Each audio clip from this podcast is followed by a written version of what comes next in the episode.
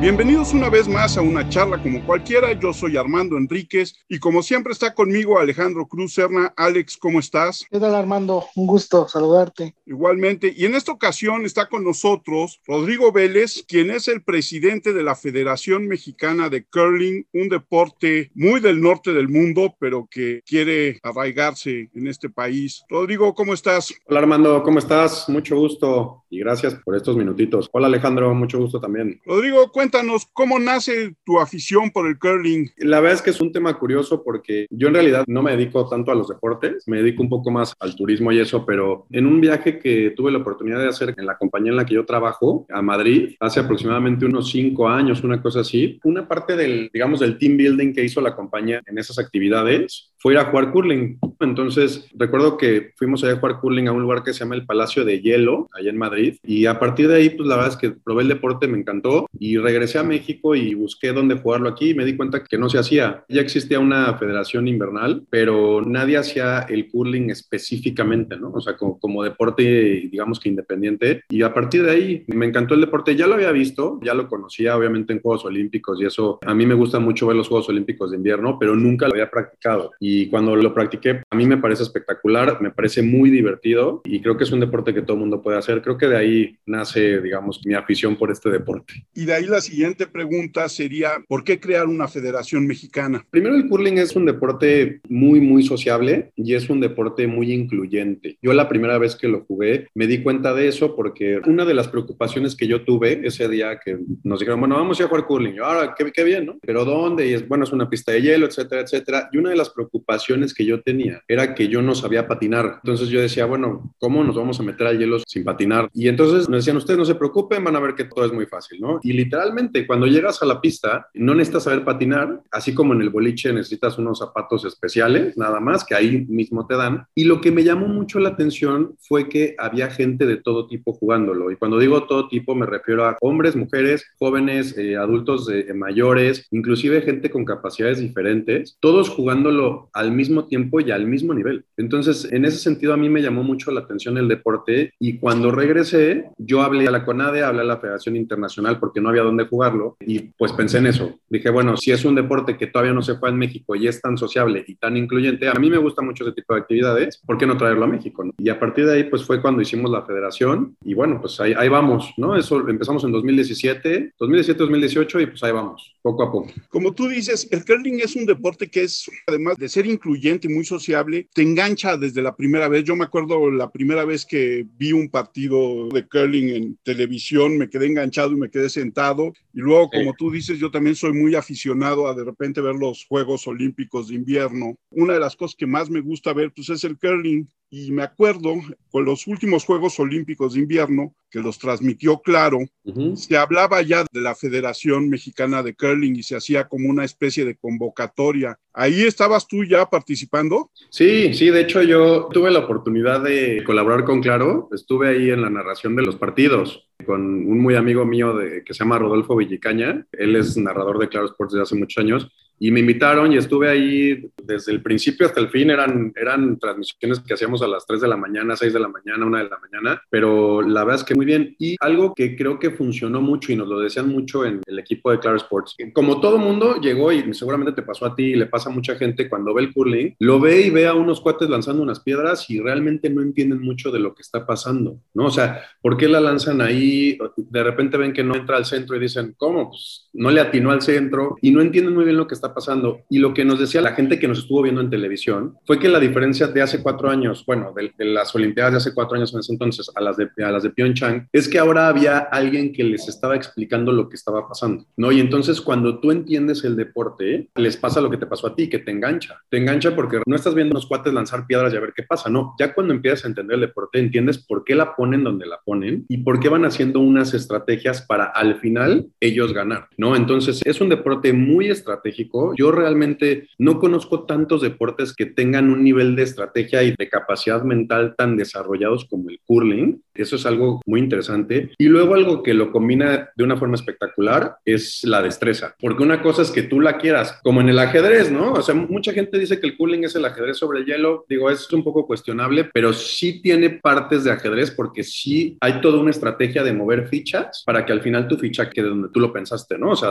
toda la estrategia. A lo que voy con esto es que cuando la gente empieza a entenderlo, em, empieza a engancharse más. Y entonces empieza a decir, ah, mira, por eso la puso ahí, ah, mira. Y la clave de todo esto es que el cuate tenga la capacidad para ponerla donde se lo piden. Entonces es un deporte de muchísima capacidad mental y de muchísima imaginación, pero también de mucha destreza y mucha práctica, porque pon la piedra que pesa 20 kilogramos, la pista es de 45 metros de largo, ponla donde te la está pidiendo tu compañero, quiero ver que, que lo logren, ¿no? Entonces es súper interesante y ya cuando lo entiendes es muy apasionante, la verdad. Yo estoy de acuerdo contigo y ahora creo que deberíamos de regresarnos un poquito y cuéntanos cómo se juega el curling, cómo está estructurado un equipo de curling, con cuántos miembros y cuál es el objetivo del deporte? El deporte tiene tres categorías, de las cuales dos son olímpicas. Obviamente la de hombres y mujeres es una, y luego tiene la categoría mixta. Creo que es junto con el tenis, y no sé si hay algún otro deporte más olímpico que hombres y mujeres compiten al mismo nivel en la misma competencia, o sea, unos contra otros. Entonces, ¿cómo funciona? En la categoría de hombres o de mujeres, que es una categoría, compiten cuatro contra cuatro, ¿vale? O sea, cuatro hombres contra cuatro hombres o cuatro mujeres contra cuatro mujeres. Y en la categoría de mixtos son dos contra dos. Entonces, un hombre y una mujer contra un hombre y una mujer. Digamos que el evento estelar, obviamente, es el de cuatro hombres contra cuatro hombres o cuatro mujeres contra cuatro mujeres, ese es el evento estelar. Y la diferencia en realidad es la cantidad de ends, se llaman ends que son entradas, sí, como si fueran innings en el béisbol, y la cantidad de piedras que se lanzan. A mi parecer es más espectacular el de hombres o el de mujeres, o sea, la categoría donde juegan solo hombres contra solo hombres o solo mujeres contra solo mujeres, que el doble es mixtos, pero las dos la verdad es que funcionan muy bien. Entonces,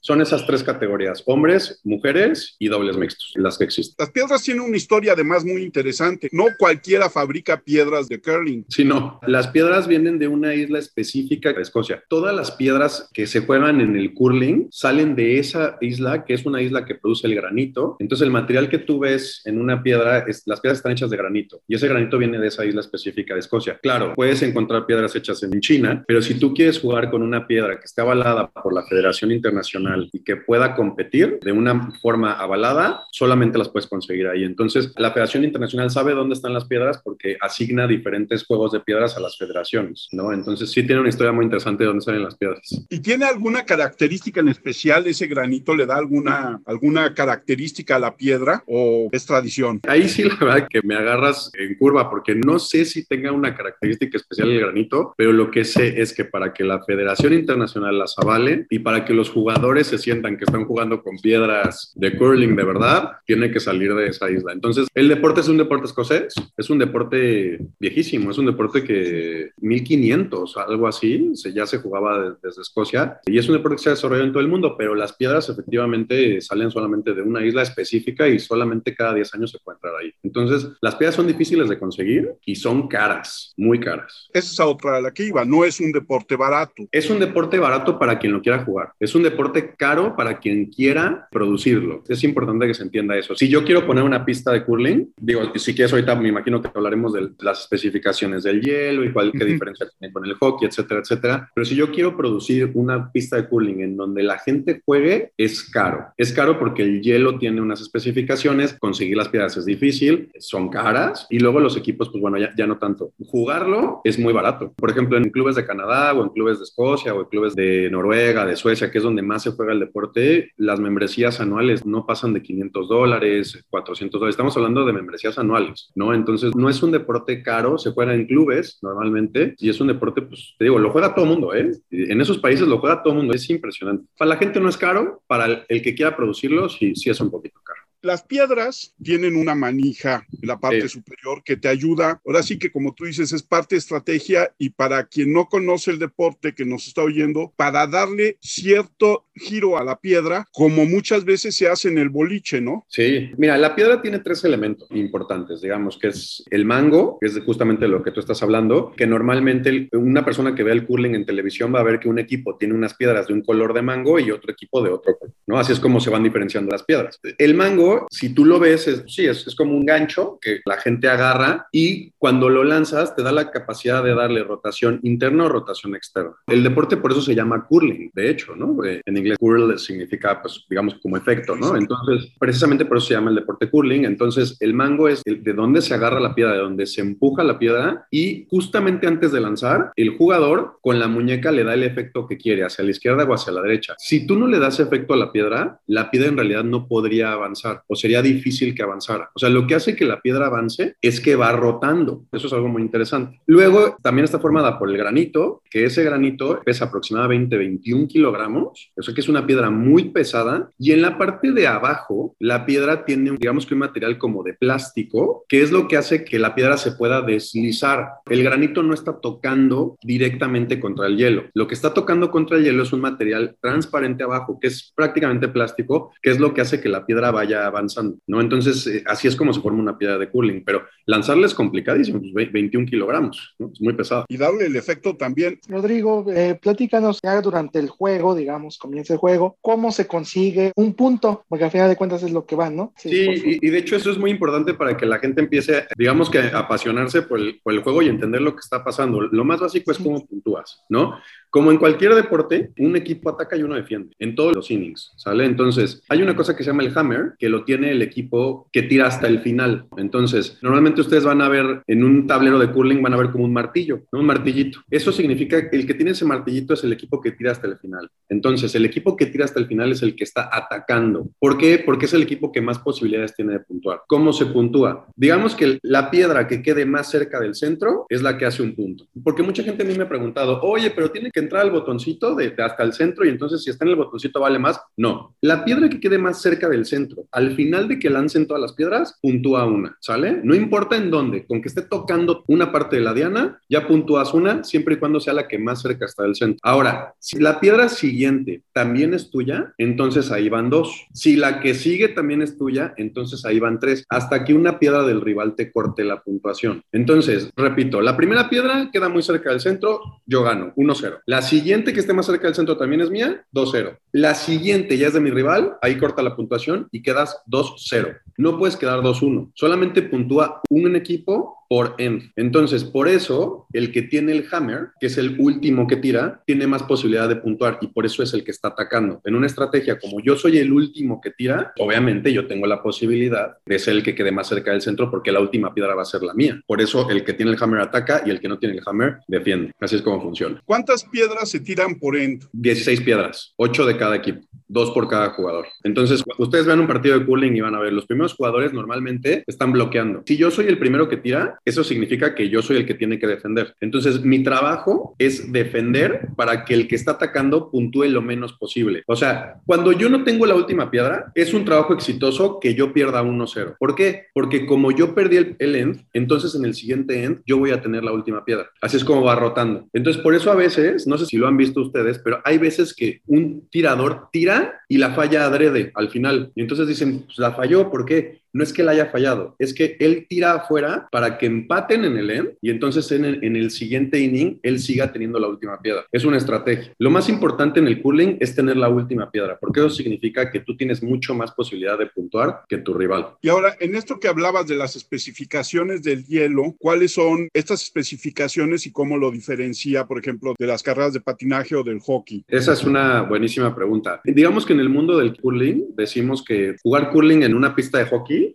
es como tratar de jugar golf en el jardín de tu casa. Es eso, ¿no? Si estás jugando curling en una pista de hockey es como jugar golf en el jardín de tu casa. No se puede. O sea, se puede, pero lo vas a hacer de una manera muy amateur. El curling es un hielo que está tratado de una forma muy especial. Es un hielo muy delgadito, muy, muy delgadito. Y además es un hielo perfectamente plano. Se hace con una dedicación muy especial para que el hielo sea prácticamente perfecto. Y al final se le pasa un tratamiento que se llama el pebble. El pebble es rociar con unas gotitas de agua toda la capa de hielo para que si tú lo vieras de una forma microscópica, lo que estás viendo es una piedra que que pega contra el hielo, pero en realidad está pegando contra esas gotitas de agua. Eso lo que hace es que la piedra se pueda deslizar más. Entonces, si tú lanzas una piedra en una pista de hockey, vas a tener que lanzarla con toda tu fuerza para que se desplace unos 25 metros, porque el mismo hielo del hockey lo que va a hacer es la va a ir deteniendo, porque no es un hielo que está tratado, ¿no? Si tú lanzas una piedra en el hielo de curling con muy poquita fuerza, se va a ir 45 metros. Entonces, he ahí el, digamos que la destreza de los jugadores. Los jugadores tienen muchísima destreza para controlar que la piedra vaya con la velocidad exacta para quedar en la diana. Y es súper complicado. Es un deporte realmente hacerlo en un alto rendimiento es muy complicado y necesitas muchos años de destreza y de aprendizaje. Entonces, la diferencia más básica entre el hielo del hockey y el hielo del curling es que el del curling es un hielo perfecto que tiene un tratamiento que se llama pebble que hace que las piedras avancen. El del hockey es un hielo muy grueso que está diseñado para que la gente patine y para que haya unas navajas que vayan cortando el hielo. No se puede jugar curling en una pista de hockey.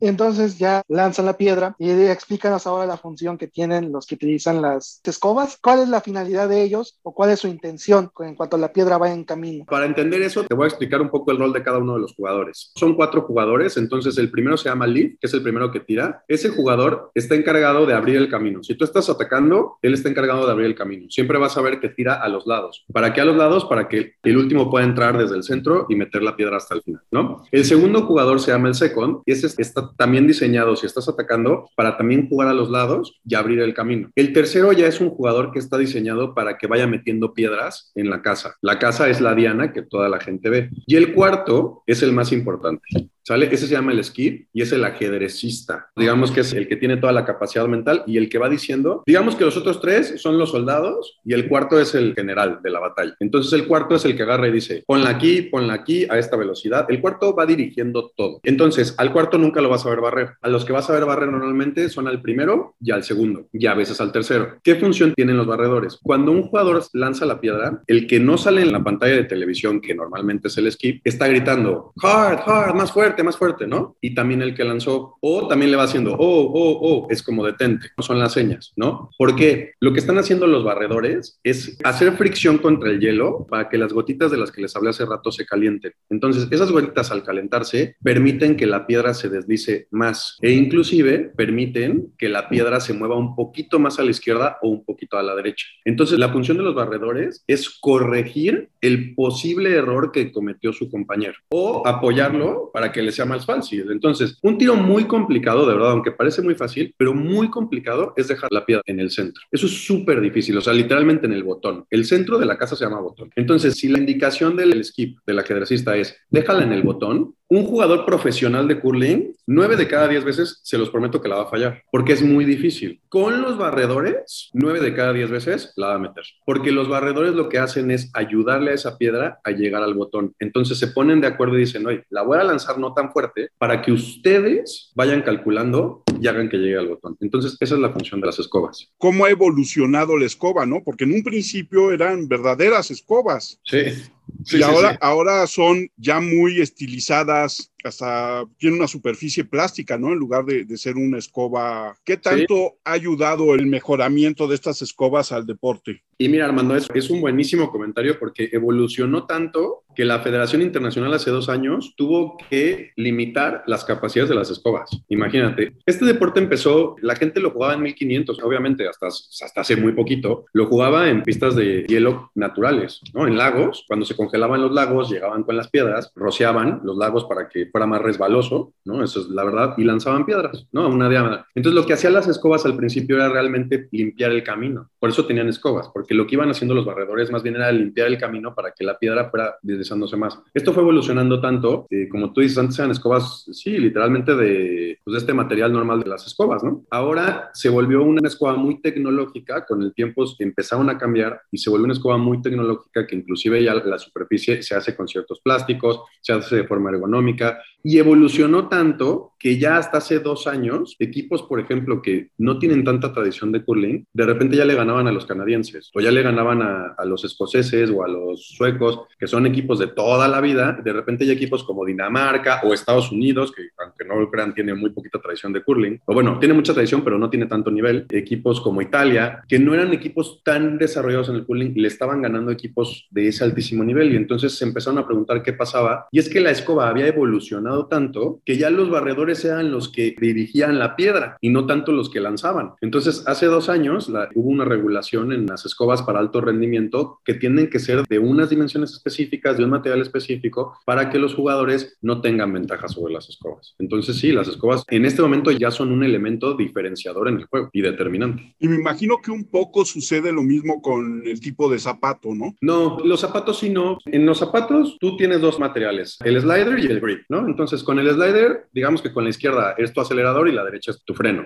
Entonces, es como funciona. Lo que tienen los jugadores profesionales son zapatos de, de muchísima tecnología, pero las suelas, en el zapato izquierdo normalmente ustedes lo pueden ver en un video de curling, con el zapato izquierdo es como se deslizan, entonces como su acelerador es una suela totalmente lisa que permite que te resbales muchísimo y en el derecho tienes una cosa que se llama grip, que es tu freno. Entonces tú vas frenando con el derecho y vas acelerando con el izquierdo. Así es como funciona, pero los zapatos no generan ninguna diferencia. ¿Qué tan difícil es girar la piedra, o sea, darle el curl y tomar ese desliz inicial con el que impulsas la piedra? Todo depende del balance. Digamos que tu torso tiene que ser un torso muy fuerte. Si ves a los jugadores de curling profesionales, son jugadores muy atléticos, ¿no? Normalmente suelen ser jugadores muy atléticos y todo va con el balance. Entonces, cuando tú tienes un buen balance y te puedes deslizarte como los ves, ya lanzar la piedra no es tan complicado. Un jugador profesional de curling de alto nivel no está recargado sobre la piedra. Si tú lo ves con calma el deporte, lo único que están haciendo es empujarla. Solamente la empujan. Entonces, ellos la van llevando como si no llevaran nada en el hielo y al final es cuando la dan la rotación. Un jugador amateur sí se recarga en la piedra y eso es justamente lo que no debes de hacer. Te da mucho más control no recargarte en la piedra. Cuando lo logras, cuando tienes un balance y la verdad es que son años de preparación para llegar a un nivel como lo que ves en la televisión. Lo que ves en la televisión es otra liga. ¿Cómo ha respondido el mexicano a la federación? Bien, mira, nosotros tenemos un limitante grande. Para que el deporte se desarrolle de una manera veloz y organizada en un país, tiene que haber hielo dedicado dentro de ese país. Nosotros hoy no tenemos hielo dedicado. Nosotros tenemos eh, alianzas con algunas pistas de hielo aquí en la Ciudad de México para que se pueda practicar el deporte ciertos días de la semana. ¿no? Obviamente ahorita con la pandemia, pues no, ahorita se detuvo todo. Y eso es lo que hace un poquito más complicado que, digamos, que la gente en México lo practique, porque ahorita no se puede. Tenemos los equipos, tenemos las piedras, tenemos todo, pero no tenemos una pista de hielo dedicada al curling. Por lo tanto, ha sido complicado que la gente lo practique. Ahora, ¿cómo lo ve y cómo le gusta al mexicano? Es impresionante. De hecho, en los ratings que tuvimos durante las Olimpiadas, el deporte número dos fue el curling, después del hockey. O sea, inclusive superó el patinaje artístico. Eso es un logro bastante fuerte. Y la final del curling fue más vista que la final del hockey. O sea, ya en, digamos que en temas globales, dentro de México se vio más el hockey durante los Juegos Olímpicos, obviamente, porque es el deporte que más se ve y es el deporte estrella, pero la final de curling fue más vista que la final de hockey. Y globalmente el, el curling fue el segundo deporte más visto en nuestro país. Entonces,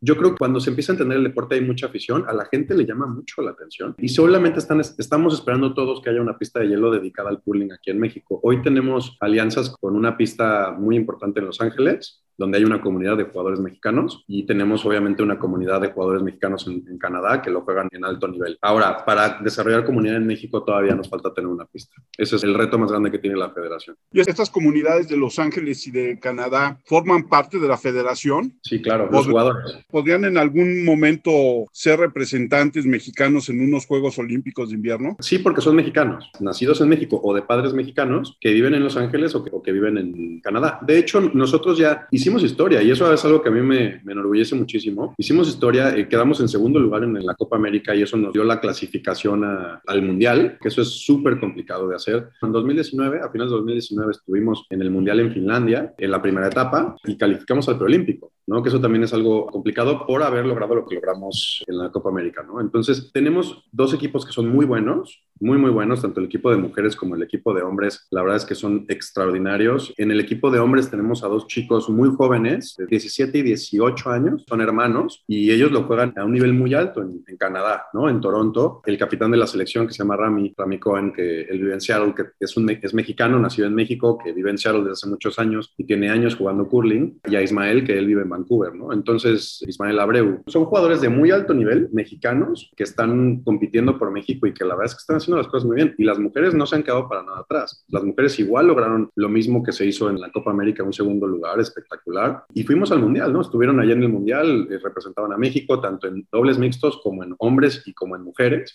Entonces, hicimos historia. No nos fue tan bien ya en, el tema del Mundial, ya cuando nos rozamos contra potencias como Japón, China, ya fue un, un tema diferente. Pero bueno, es, la federación tiene cuatro años, entonces ahí vamos. ¿Tú ves un equipo mexicano en los Juegos en Pekín? No, en los Juegos en Pekín no. Mira, nuestro sueño, por supuesto, como equipo de federación que somos, es llegar a las Olimpiadas. Pero para esto necesitamos, eh, necesitamos mucho desarrollo. Necesitamos desarrollo dentro de México, necesitamos una comunidad de mexicanos desarrollando el deporte, necesitamos profesores, entrenadores, capacitadores, eh, voluntarios, jugadores, niños, sobre todo niños que empiecen a, aprender de este deporte, traer profesores de, de otros lados del mundo que nos enseñen a jugarlo aquí en México. Hoy estamos para calificar al mundial, ¿no? Hoy estamos para competir, digamos, si esto fuera fútbol que todo el mundo lo entiende, hoy estamos para hacer, por ejemplo, lo que hizo Panamá, ¿no? En el mundial de fútbol pasado que, que compitió, que estuvo ahí, que metió uno que otro gol, pero no estamos para ganar todavía. Falta mucho, pero la verdad es que es histórico lo que se está haciendo y el sueño de la federación es llevar al equipo mexicano a las Olimpiadas y sé que con estos jugadores que tenemos hoy, tanto en hombres como en mujeres, lo podemos hacer, no en un corto plazo, pero sí porque no pensar en un mediano o largo plazo ese objetivo, por supuesto. Y en ese sentido del trabajo, ¿qué tal ha sido la difusión dentro de la federación? Pues para que se empiece a tener un poco más acercamiento a este deporte, ¿no? A final de cuentas, también es un objetivo, ¿no? Es poca hasta ahorita, Alejandro, y siendo sincero, es poca debido a que no tenemos hoy en la Ciudad de México o en cualquier lugar de nuestro país una pista de, dedicada al curling. Entonces eso lo hace complicado. Lo hace complicado porque nosotros tenemos redes sociales, tenemos página de internet, inclusive en el 2018, si no me equivoco, hicimos una gira muy grande con Caitlin Loss, que es campeona olímpica, tanto de mujeres como de dobles mixtos, o sea, es una gran jugadora de curling, de las mejores del mundo. Ella vino a México, ella de hecho inauguró el curling en México con nosotros. Estuvimos en muchísimos medios de comunicación, muchísimos medios de comunicación de primerísimo nivel y muchísima gente lo quería practicar. O sea, la verdad es que nos llegaba muchísima convocatoria, pero desgraciadamente ahorita lo único que podemos hacer en México es mostrarlo, ¿no? Mostrarlo, enseñarlo, tratar de, tener nuestra página de internet, nuestras redes sociales, eh, pero jugarlo todavía no. Se hacen algunos eventos que se llaman Learn to Curl, ¿no? Aprende a jugar curling, pero esos son en pistas de hockey. Entonces todavía no, no tenemos la infraestructura para lograrlo y estamos trabajando en ello para eso. Yo sé que la pandemia nos ha parado a todos en planes y en desarrollos. ¿Hay ideas de alianzas con empresas para poder promover el curling en México? Sobre todo, como tú dices, yo creo que con los niños es muy importante. Justamente nosotros ahora en, a finales del 2019, principios del 2020, ya teníamos un proyecto cerrado con una pista de hielo en Izapán, ahí por Valle Escondido, por Condado Sayavedra, ya para abrir la primera pista de curling dedicado en México. De hecho, se asignaron algunos recursos privados y desgraciadamente la pandemia paró todo esto.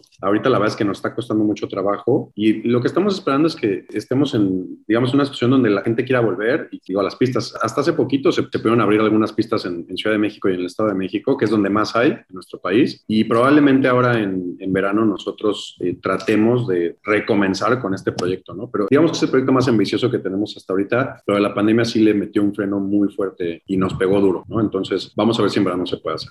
Sí, porque las redes sociales que ustedes tienen, la verdad es que están bastante bien para una federación que está iniciando y creo que son muy llamativas porque tienen muy bien explicado cómo se juega el curling. Habría que hacer más difusión de tus redes sociales también, ¿no? La verdad es que sí. Mira, la federación es muy chiquita y nosotros no contamos con recursos públicos ni con presupuesto público. La verdad es que tampoco es que lo, lo hayamos pedido. Queremos ser una federación más grande y una federación con un poco más de desarrollo para empezar también a hablar con CONADE, con el Comité Olímpico, inclusive con la Federación Internacional. Tenemos esa mentalidad de tener, digamos que, más logros antes de empezar a, a pedir cosas, ¿no? Entonces, hoy todos los esfuerzos han sido más privados y los equipos son pequeños. En la federación somos cinco personas, cuatro personas, que la verdad es que tampoco es que nos dediquemos al 100% a esto, ¿no? Cada uno de nosotros tiene su profesión, tiene sus ocupaciones y en los tiempos que tenemos más libres tratamos de avanzar con la federación, ¿no? Hoy tenemos un proyecto muy bueno con la Federación Internacional para desarrollar toda nuestra página web, rediseñar todas nuestras redes sociales y también para traer un programa que se llama el Olympic Tour Celebration, justamente ahora ya pronto, ¿no? En, en aproximadamente ocho meses, nueve meses, una cosa así, en febrero, vienen los Juegos Olímpicos. Nosotros antes de febrero vamos a hacer una campaña para, junto con este Olympic Tour Celebration, vamos a traer a un jugador olímpico a México para que junto con el Olympic Tour Celebration creemos muchos medios de comunicación. Y a partir de esos medios de comunicación, entonces sí tratemos de crear una comunidad. Pero repito, para todo esto se tiene que tener hielo, porque nosotros podemos hacer mucha difusión del deporte, Armando, pero la gente lo que nos pide es jugarlo. Todos los mensajes que tenemos de la gente en nuestras redes, en nuestra página de internet, nos llegan muchísimos mensajes a la página de internet. Oye, ¿dónde lo juego? Eh, me gusta mucho,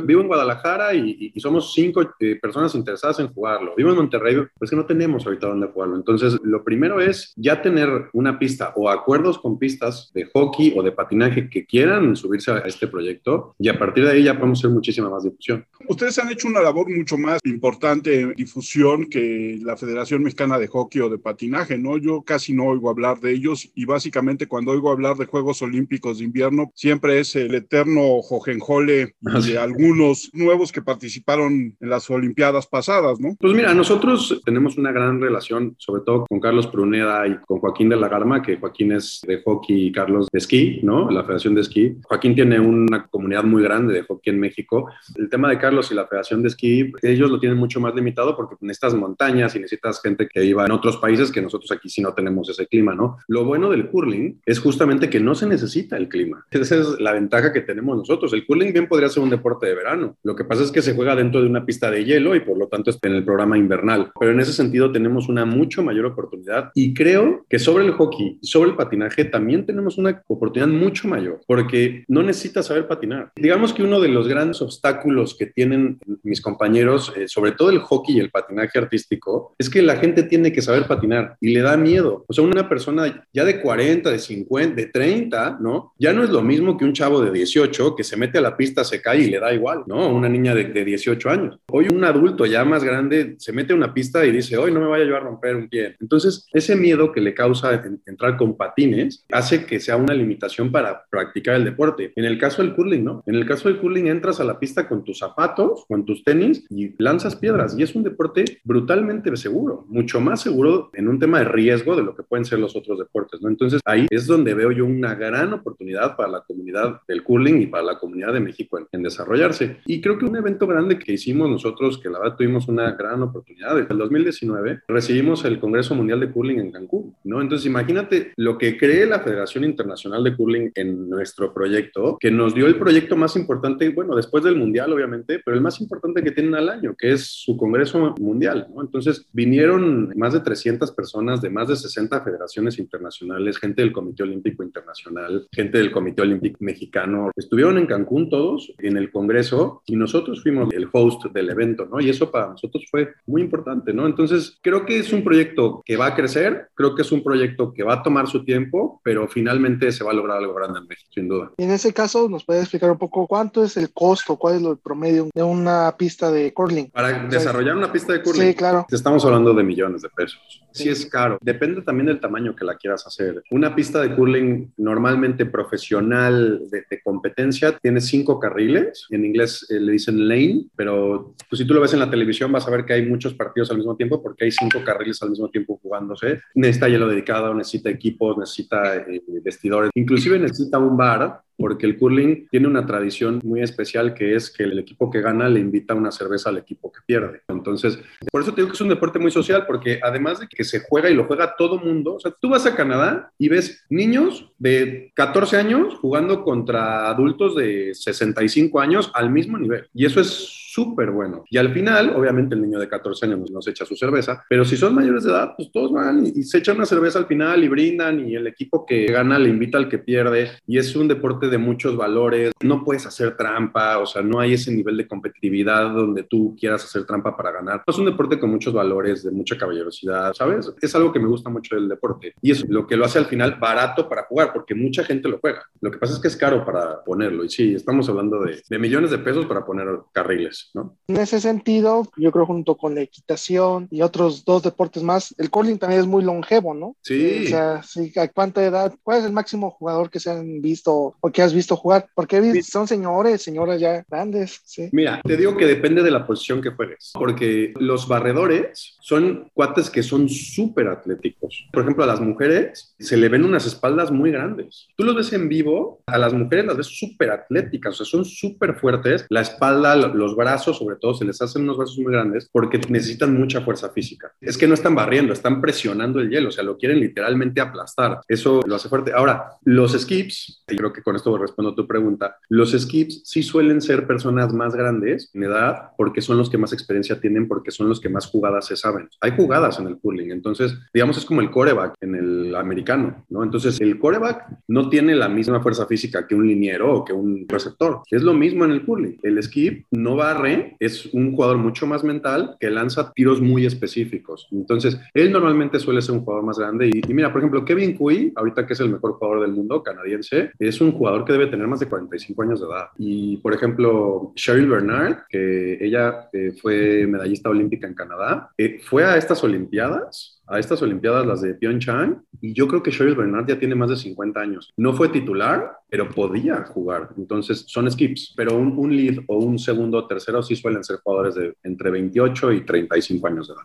¿Quién es el campeón actual de curling en el mundo? Pues mira, es curioso porque el campeón olímpico es Estados Unidos en hombres, pero es como si México hubiera ganado el Mundial de Fútbol Soccer. Es un país que tiene muchísimo desarrollo en el curling, muchísimo nivel, pero no es el favorito. O sea, México podría ganar el Mundial de Fútbol, pero normalmente lo ganan otros países, ¿no? Lo mismo pasó con Estados Unidos, fue una sorpresa. Es un país que tiene mucho desarrollo, el equipo que lo comanda Schuster es súper, súper bueno Schuster sobre todo, pero fue una gran sorpresa a nivel internacional que ellos las Olimpiadas. Y el campeón mundial actual es Suecia. El campeón olímpico es Estados Unidos y el campeón mundial es Suecia, que de hecho el Mundial de Hombres acaba de ser hace 15 días. Niklas Edin, que es el mejor jugador sueco y uno de los mejores jugadores del mundo, es un cuate de 34 años de edad aproximadamente y la verdad es que es un crack para el curling. Es sin duda de los mejores jugadores del mundo, de los más laureados en el mundo. Él siempre va a los mundiales porque es el mejor jugador de Suecia, entonces normalmente suele estar entre los primeros tres lugares y es subcampeón olímpico, perdió la final contra Estados Unidos. Y en ese sentido, ¿tú cómo ves el, el proceso del mexicano? ¿Qué tanto nivel has visto en los dos equipos que están formados ya en la selección mexicana? Yo te voy a ser sincero, las dos selecciones mexicanas nos dieron una sorpresa y superaron todas nuestras expectativas. Todas. Nosotros ahora jugamos la Copa América en 2019, se llama America's Challenge. Es como su nombre lo dice, es un reto que los países de América le hacen al que más fuerte esté en el continente americano. Normalmente son este Canadá y Estados Unidos. Canadá pasa normalmente siempre al Mundial de forma directa porque o es el anfitrión o es el mejor rankeado y luego se hace un challenge entre los demás países al segundo lugar. Entonces Estados Unidos está Brasil, está um, República Dominicana, está Guyana, está México y pronto estará Bolivia. Entonces ustedes dirán, oye, tampoco es que suene tan difícil que le hayamos ganado a Guyana o a Brasil, pero es que los brasileños tienen 20 años en esto, ¿no? Y tienen una comunidad muy grande de jugadores de curling en Toronto, tanto en hombres como en mujeres. De hecho, hay una liga exclusiva brasileña en Toronto y en Vancouver. Entonces, ellos tienen selección, tienen entrenadores. Lo que pasa es que no lo hacen en Brasil, lo hacen en Canadá, pero tienen una comunidad muy grande. Y nuestro equipo le ganó a los equipos brasileños en el Challenge, tanto en hombres como en mujeres, y además las dos veces. Claro, contra Estados Unidos ya perdimos, pero los hombres, especialmente los hombres, hubo un momento que estuvieron a un nivel muy competitivo contra Estados Unidos. Las mujeres lo hicieron muy bien, muy, muy bien, pero sí es verdad que los hombres creo que estuvieron en un nivel un poquito mejor contra los estadounidenses. Contra los brasileños y contra los equipos de Guyana, la verdad es que tanto hombres como mujeres hicieron un trabajo espectacular. Y luego ya en el Mundial, como logramos la clasificación a la primera fase del Mundial, hicimos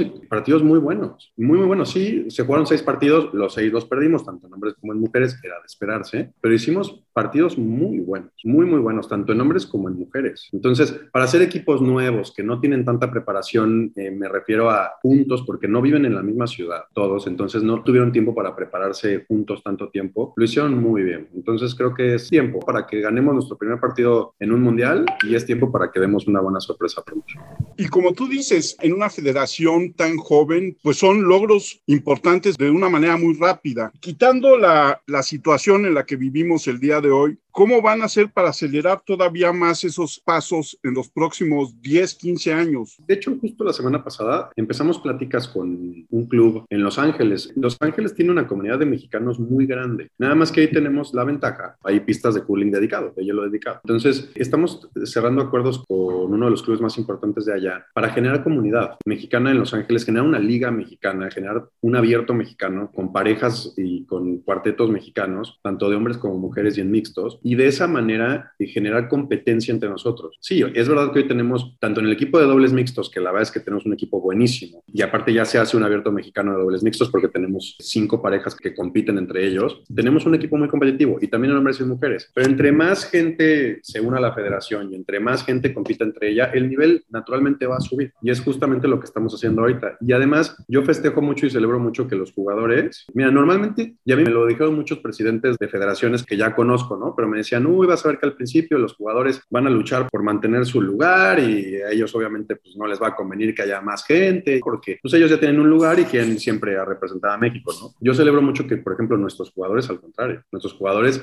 eh, constantemente están mandando ideas y, oye, ¿cómo le hacemos para conseguir más jugadores? Este, hay que inscribir más jugadores a la federación, hay que hacer más grande el abierto mexicano, que no nada más seamos cinco parejas, sino que el próximo seamos 20 parejas. Entonces, creo que se está haciendo un equipo de trabajo muy bueno, muy competitivo, eso sí, porque si las reuniones son fuertes, ¿no? Porque todos quieren participar y eso está bien, pero eso al final del día beneficia a nuestro deporte y, y a nuestro país. Eso es lo que queremos con esa misma idea de la comunidad fuerte mexicana en Los Ángeles, ¿no estás buscando a las comunidades mexicanas en Chicago, en Seattle, en Canadá? Como tú dices, hay muchos mexicanos también en Canadá. Sí, en Toronto también hay una comunidad fuerte de mexicanos. Lo que pasa es que también tienen que jugar curling. Sí, claro. Ese es como el tema. Hoy en Los Ángeles tenemos una comunidad de mexicanos grande que juega curling. De hecho, ellos estaban esperando la creación de una federación. Fíjate qué interesante, porque ellos como mexicanos jugando en Estados Unidos, no pueden representar a los Estados Unidos. O sí pueden, pero pues probablemente no tengan el nivel. Ahora que ya existe la Federación Mexicana, ya hay mucho más interés, ¿no? Y, ya ha habido mucho más eh, convocatoria como, oye, yo juego cooling, tengo seis años jugando cooling, juego en Los Ángeles. Los jugadores que hoy tenemos salieron así. Son personas que nos escribieron,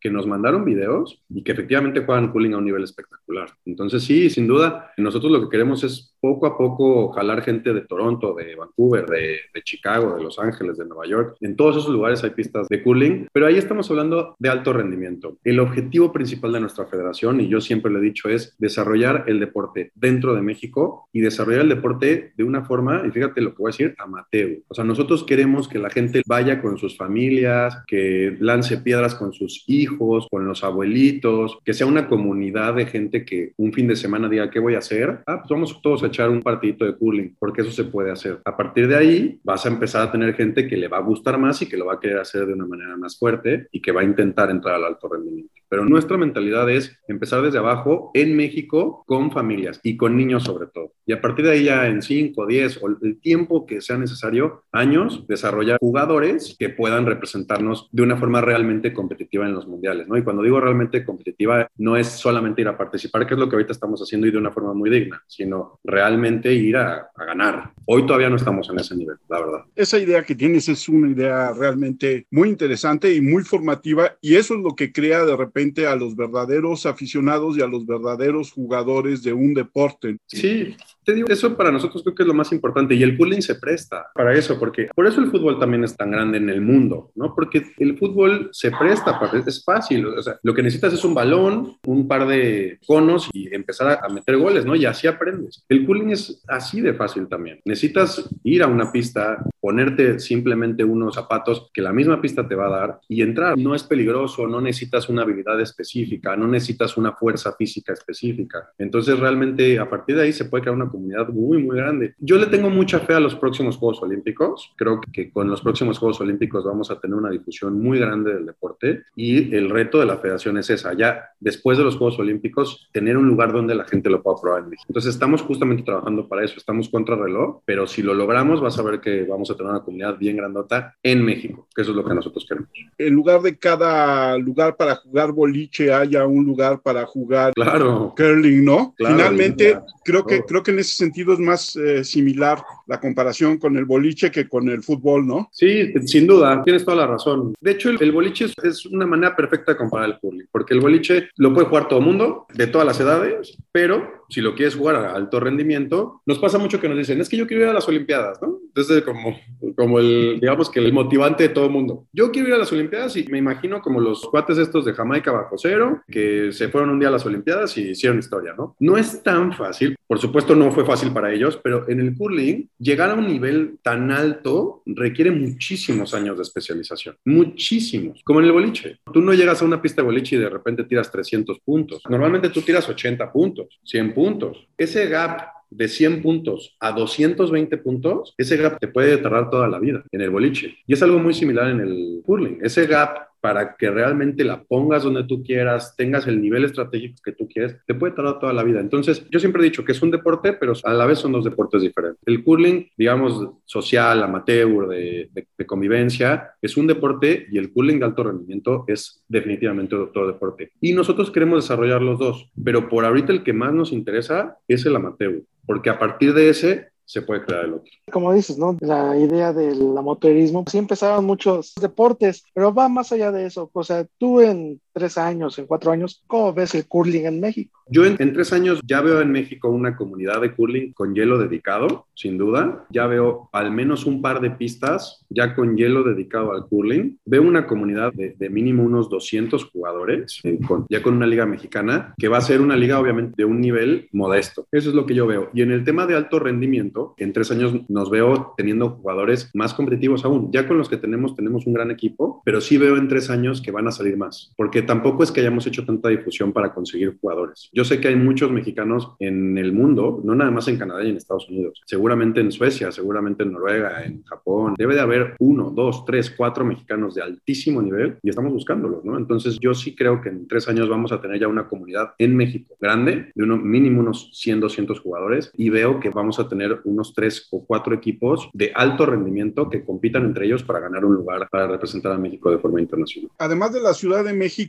¿qué otra ciudad te interesaría desarrollar? ¿Qué otra ciudad crees que puedas encontrar los jugadores o los prospectos de jugador para desarrollar el deporte? Pues mira, dentro de nuestro país, obviamente las grandes ciudades como Guadalajara, Monterrey y la Ciudad de México, no nada más porque sean las grandes, sino porque son las que tienen pistas. También en Querétaro hay pistas, me refiero a que hay cultura del hielo, ¿no? O sea, ya hay una comunidad que está acostumbrada a que haya pistas en centros comerciales o en clubes o, pistas estadios. Yo creo que esas tres ciudades, y fíjate, hay un tema muy interesante, no porque yo viva en Cancún, sino porque realmente aquí puede haber una comunidad también de jugadores de curling interesante por el hecho de que hay muchísimos canadienses. ¿no? En, Cancún hay una comunidad muy grande de canadienses viviendo en Cancún. Ellos vienen a vivir aquí cuatro meses al año porque en Canadá el frío es impresionante en invierno. Entonces suelen venir mucho a México y eso hace que muchísima gente con conocimientos del deporte venga para acá y con interés. Entonces yo creo que esos cuatro puntos pueden ser muy interesantes. Aquí en Cancún pronto habrá una pista de hielo, también en un centro comercial. Entonces en cuanto esté desarrollada también vamos a, a ir a hablar con ellos. Pero yo creo esas cuatro ciudades pueden ser ciudades muy interesantes. También Puebla, porque en Puebla también hay pista de hielo, pero son ahí. Digo, me encantaría que fueran más ciudades, pero necesitamos que haya pistas y que haya cultura de hielo y en esas son donde ahorita en México hay cierta cultura. Y esta otra parte que comentabas de la certeza de que hay jugadores mexicanos en otras partes del mundo, fuera de Estados Unidos o de Canadá, también debe de ser una inversión fuerte el andar buscándolos por todo el mundo, ¿no? ¿Cuál es el plan? Mira, el plan ahorita, a muy corto plazo, tenemos un proyecto grande con la Federación Internacional. La Federación Internacional eh, te libera al año una muy pequeña cantidad de dinero, pero libera al año para el desarrollo del deporte. Es dinero que ellos destinan directamente a los proveedores que tú les digas. Y ahorita estamos trabajando mucho en un nuevo proyecto para la página web y para potencializar las redes sociales. Entonces, de esta manera lo estamos haciendo precisamente para eso, para generar comunidad que se afilia a la Federación Mexicana, no importando que vivan fuera del país, ¿no? Entonces, ese digamos que es el plan ahorita, ¿no? Vamos a una estrategia digital, marketing digital, para buscar a gente que esté fuera. Pero además de eso, además de los esfuerzos que nosotros vamos a hacer, viene el evento más importante del mundo en febrero. Entonces, muchísima gente nos ve. Seguramente estaremos colaborando con la gente de Claro. Yo me imagino que como hace cuatro años lo hicimos, vamos a, a tratar de colaborar con ellos. Y a partir de ahí van a salir jugadores. Lo que pasa es que hace cuatro años estábamos empezando. Fíjate, nosotros cuando empezábamos con la federación y fuimos a narrar los Juegos Olímpicos, todavía no estábamos reconocidos por el Comité Olímpico. Estábamos en proceso de ser reconocidos por CONADE y acabábamos de ser reconocidos como miembros condicionales de la Federación Internacional. Estábamos en pañales, ¿no? Hace cuatro años. Hoy tenemos una estructura más grande, hoy ya somos federación reconocida por los tres organismos, entonces hoy sí podemos ofrecer mucho más cosas a la gente. Y creo que a partir de ese evento, de las Olimpiadas, puede ser una explosión muy grande de jugadores mexicanos en todo el mundo. Y como dices, yo te decía al principio, yo oí por primera vez de la federación en las transmisiones de los Juegos Olímpicos de Pyongyang. Sí. Y como dices, es la gran ventana para poder promocionar a la federación y jalar gente a que se una con ustedes. ¿Cuáles son las redes? ¿Dónde los puede seguir la gente? ¿Cómo unirse al proyecto del curling en México? Mira, en todos lados nos llamamos igual. La marca se llama Curling México. Hay una página por ahí que no es la oficial de nosotros, creo que se llama Federación Mexicana de Curling o algo así. De hecho, son unos cuates que intentaron hacer una federación hace muchos años en Los Ángeles, pero porque pues obviamente son americanos, no la pudieron hacer. Pero nosotros estamos como Curling México, ahí nos pueden buscar, tanto en Instagram como en Facebook, como en la página de internet. Y a partir de ahí, toda la gente que quiera preguntar, que quiera eh, practicarlo, saber si, va a algún club en Estados Unidos, o sea, si se va a Estados Unidos, si se va a Canadá y quiera practicarlo, que nos escriba y nosotros le decimos dónde. Nosotros tenemos muy buena relación con la Federación Estadounidense de Curling, son muy, muy buenos amigos nuestros, ni qué decir de los canadienses. La verdad es que ellos nos han dado muchísimos consejos y hay clínicas que se pueden inscribir, clínicas que pueden mandar a sus hijos, programas de entrenamiento, inclusive programas de entrenamiento con los jugadores mexicanos en estas ciudades. Es cuestión de que nos escriban en esas redes y nosotros obviamente les daremos las atenciones. Hoy en México todavía no se puede jugar, mucha gente nos pregunta eso. ¿En México dónde jugamos? Ahorita no se puede, pero si van al extranjero, avísenos y nosotros por supuesto los contactamos con los clubes con los que se pueda. Y esperamos que en un futuro no muy lejano ya también en México se pueda. Sí, claro, ese es el objetivo principal de la federación. Rodrigo, no nos resta más que agradecerte el haber conversado con nosotros sobre curling, el habernos abierto el panorama de este deporte que como te pasó a ti, yo no lo juego, pero me enganchó desde la primera vez que lo vi hace muchos años en televisión, tal vez por lo excéntrico. Entonces todavía se usaban escobas de las de paja, no plásticas, pero el deporte es muy atractivo y engancha mucho. ¿Algún otro sitio donde te pueda localizar la gente, hacerte preguntas a ti? No, directamente ahí, además de que yo también tengo acceso a esas redes, tenemos un equipo que está dedicado a desarrollar ahorita eso, te digo, va a ser lo que vamos a hacer durante estos meses y sí, que nos contacten ahí, más bien yo agradecerles el tiempo que nos están dando y la verdad es que estoy sorprendido que hayan tenido interés en nuestra federación, así que muy, muy, muy agradecido y lo que podamos hacer, lo que podamos aportar nosotros, siempre estaremos más que felices de participar, así que muchas gracias a Alejandro y Armando por el tiempo que nos dieron. Yo creo que en un futuro, cuando todo esto pase, a lo mejor pasando las Olimpiadas, volverte a invitar y ver cómo va todo. Claro, ojalá que les tengamos mucho mejores noticias de lo que les podemos tener ahorita. Yo creo que sí. Alex, tus redes sociales. Mi Twitter es arroba 512-Alex. Yo soy Armando Enríquez, a mí me encuentran en Twitter como arroba cernícalo. El Twitter del programa es charla cualquier uno. Nuestro correo es charlapodcast1 arroba gmail.com. No me resta más que agradecerle a Rodrigo el haber estado con nosotros, el haber platicado del curling, que es un deporte que pocos conocen en México, pero que esperamos que conozcan más. Y agradecer a todos nuestros escuchas, tanto en el país como fuera de él, por estarnos escuchando. Muchas gracias y nos escuchamos la semana que entra.